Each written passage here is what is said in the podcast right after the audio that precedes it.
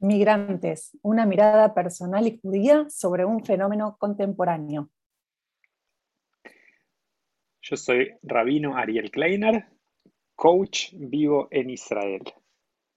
Yo soy Luciana Patin, educadora y gestora cultural, y les hablo desde París.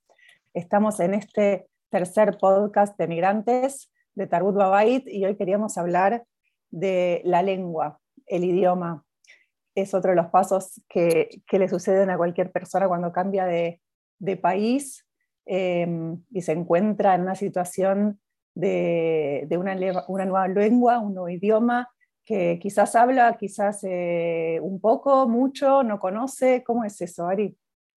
Es bien interesante, estaba pensando, Luli, que como vos dijiste, ¿no? Tal vez conoce el, el, idioma, tal vez no, pero yo creo que en la lengua podemos incluir como muchas más cosas que solo el idioma está, por ejemplo, también toda la cultura, la idiosincrasia, ¿no? O sea, el humor, de qué, de, qué nos reímos en Latinoamérica y de qué se ríen en el lugar donde llegamos, ¿no? Y cómo a veces hacemos un chiste que, que nos suena gracioso, ¿no? Sin duda, o sea, claro, el, el, idioma es como muchos niveles. Entonces, pero un primer nivel, por ejemplo, me pasó cuando llegué a España, que uno cree que habla el mismo idioma, porque dice, bueno, está bien, esto es español, nos vamos a entender. Eh, y no te entendés. De pronto el vocabulario, solo lo más básico, ¿no? El vocabulario, las palabras para nombrar las frutas y las verduras son totalmente diferentes. Entonces ya no te estás eh, expresando correctamente. Pero también hay, hay, una parte que tiene que ver con las personas eh, y son las, las, ganas de comunicarse y de entenderse que va más allá de, del idioma, ¿no?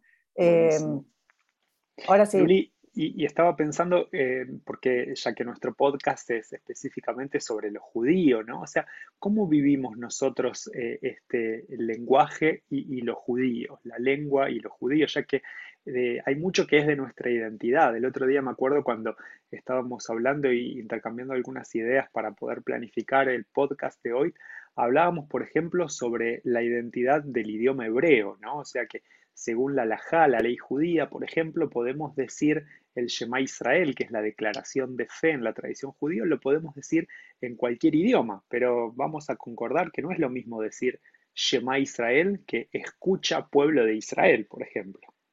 Totalmente. A ver, me parece, en algún punto me parece bien esta toma de decisión de adaptar, por ejemplo, la liturgia al idioma local eh, o traducirla en algún momento, pero sin duda el hebreo es nuestra lengua común. O sea, eso es lo que te conecta, sea, vayas a donde vayas.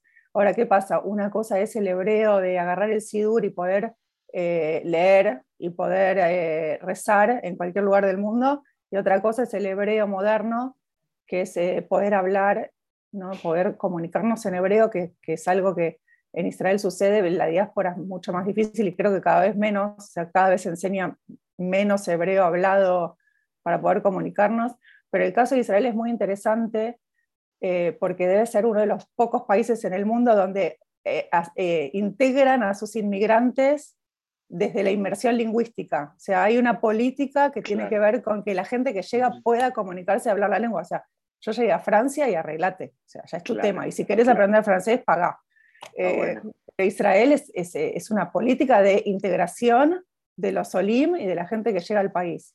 Y, eso, de hecho, creo que los catalanes, en, su momento, cuando quisieron revivir el idioma, eh, fueron a hablar con los israelíes, a ver cómo se hace eso. Cómo buenísimo. Sabes, una otra experiencia que estaba pensando en relación a lo judío y el lenguaje, tal vez podemos eh, diferenciar entre la lengua como el idioma y el lenguaje que podemos incluir más cosas, ¿no? Una diferenciación mm. no académica, no, no, no, no, la escuché nunca, pero podemos, quiero agarrar dos conceptos, quiero eh, poner lo siguiente, que lo quiero ilustrar con una anécdota.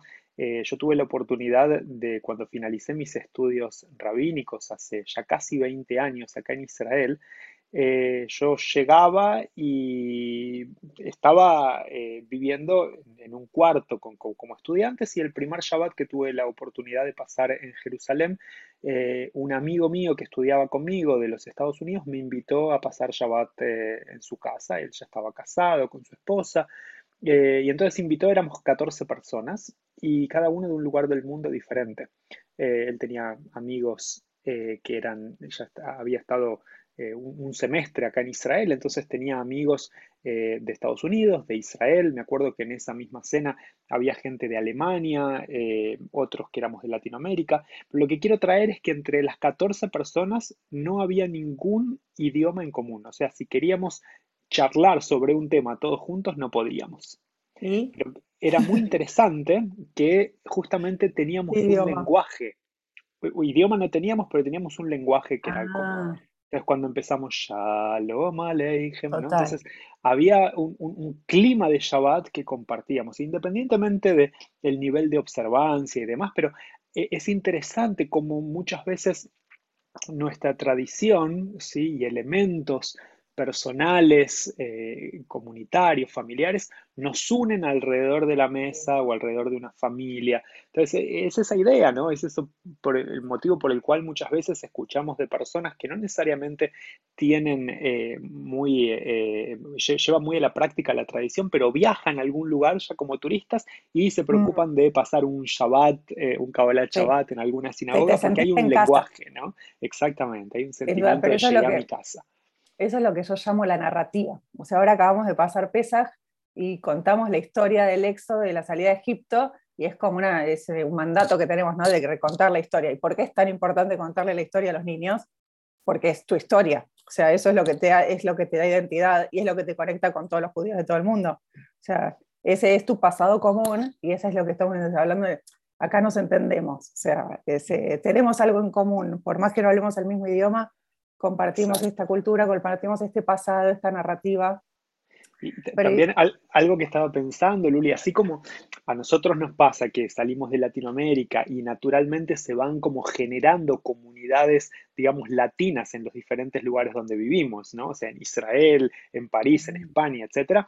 Algo interesante que pasa es que se van generando comunidades de pertenencia de personas que más o menos cuidan, observan o valorizan los mismos rituales. Entonces, eso es uno de los motivos por los cuales cuando llega el ser de pesas queremos estar con otros que como nosotros celebren aproximadamente de la misma forma, ¿no? O sea, ahí es donde tiene que ver el lenguaje y la lengua con la identidad y donde queremos y nos es importante a nosotros justamente tener ese, e, ese vínculo con la identidad como lenguaje.